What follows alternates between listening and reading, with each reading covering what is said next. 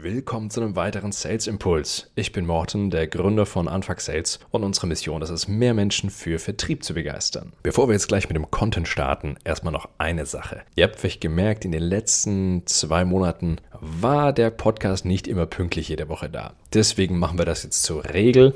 Und zwar wird es im, zumindest im ersten Quartal dieses Jahres den Podcast erstmal alle 14 Tage geben. Ganz einfach aus dem Grund, wie letztes Jahr schon angekündigt, wenn ich den Podcast mache, will ich ihn ordentlich machen. Will ich, dass es guter Content, gute Beispiele sind und der euch wirklich weiterhilft in der Umsetzung und nicht einfach nur damit wir hier irgendwie Content rausgeballert haben. Also, fürs Erste, alle 14 Tage Zwischendrin meine kleine Überraschung, wenn es öfter kommt. Deswegen kontrolliert mal, dass ihr diesen Podcast wirklich abonniert habt. Egal auf welcher Plattform, einfach kurz abonnieren, dann verpasst ihr da keine Folge. Das Thema von heute ist etwas, was jede Vertrieblerin, jeden Vertriebler interessieren sollte und ganz besonders, wenn euer Ziel ist, dass ihr Leute zu Terminen bekommt. Also das, was wir im Outbound Sales ganz oft machen, wenn wir Prospecting betreiben. Unser Ziel ist es, dass wir die Leute, die wir anschreiben, dazu zu bekommen, dass sie uns antworten, dass sie einen Termin mit uns buchen, dass wir sie zu einer Interaktion bekommen. Das Problem ist meistens, du schickst viele E-Mails raus und ziemlich wenig kommt zurück. Und ganz klar, da gibt es natürlich die Klassiker, die wir erstmal kontrollieren müssen, ist, ist deine E-Mail-Copy gut, ne? beziehungsweise ist sie nicht gut, ist sie hervorragend, weil heutzutage muss E-Mail-Copy beim Outreach richtig geil sein, sonst bringt es nichts. Und natürlich musst du sehr präzise sein, wen du anschreibst. Also die Selektion deiner Prospects sollte schon sehr, sehr ordentlich sein. Dann mit einer geilen Copy hast du schon mal den größten Teil geschafft. Dann gibt es natürlich noch ein paar andere Regeln, die zu beachten sind. Unter anderem, dass wir nur einen Call to Action pro E-Mail haben, ne? beziehungsweise nur eine Frage. Wir wollen, dass dem Kunden sehr, sehr klar ist, was zu tun ist. Diese Frage beantworten oder diese Action, diesen Call to Action befolgen. Jetzt hast du in deiner E-Mail vielleicht eine inhaltliche Frage gestellt, ja, die irgendwie inhaltlich total Sinn ergibt, weil du bist ja Experte für das Thema, für das dein Kunde sich interessiert und diese inhaltliche Frage soll euer Gespräch anregen. Wunderbar, das macht total Sinn. Und dann fragst du aber am Ende der E-Mail auch noch, ja, wann passt es Ihnen denn, dass wir mal dazu sprechen können? Also erstens diese Formulierung hoffe ich, finde ich nicht in deinen E-Mails, ähm, aber ich glaube, du weißt, was ich meine. Du hast eine inhaltliche Frage und dann das Thema mit der Terminierung. Und da würde ich euch gerne ein kleines, aber ein feines Werkzeug zeigen. Das Werkzeug ist Postskriptum. Tada!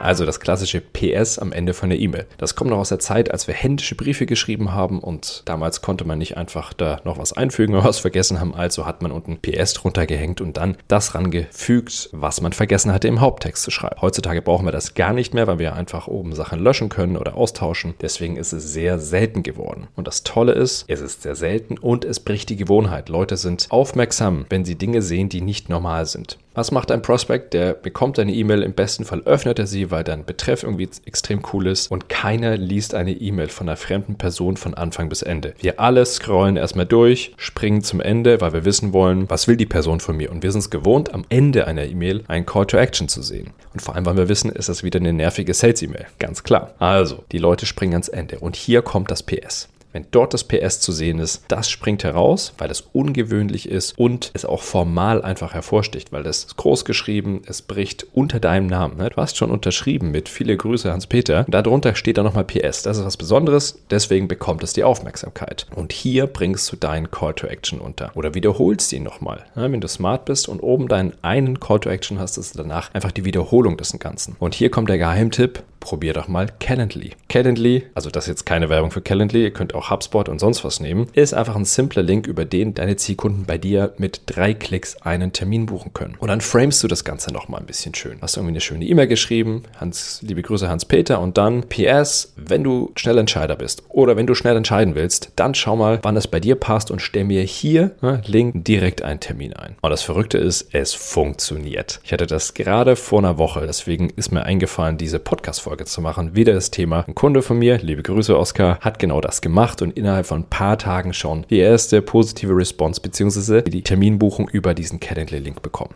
Also, das Ding ist, es ist extrem einfach umzusetzen und ihr habt so gut wie nichts zu verlieren, außer dass ihr diesen Calendly-Link da einmal reinballert. Ganz konkret zu tun ist es. Schaut euch eure E-Mail-Copy an. Ja? Wenn ihr da Unterstützung braucht, meldet ihr euch. Ansonsten achtet darauf, dass ihr nur ein Call to Action habt, baut ein PS ein und nimmt den Calendly oder HubSpot oder Pipedrive Link, was auch immer. Hauptsache, man kann bei euch ohne große Hürden einfach direkt einen Termin buchen und probiert doch mal aus, was da passiert wie eure Kunden da reagieren. Jetzt viel Spaß bei der Umsetzung und wir hören uns in 14 Tagen wieder. Und solltet ihr das noch nicht gemacht haben, dann habt ihr jetzt 14 Tage Zeit, auf LinkedIn zu gehen, dort mal Morten Wolf zu googeln oder beziehungsweise zu suchen. Allzu viele Morten Wolfs gibt es da nicht, ihr werdet mich da schon finden und addet mich dort, dann können wir nämlich da in Kontakt bleiben. Ich freue mich drauf. Ciao.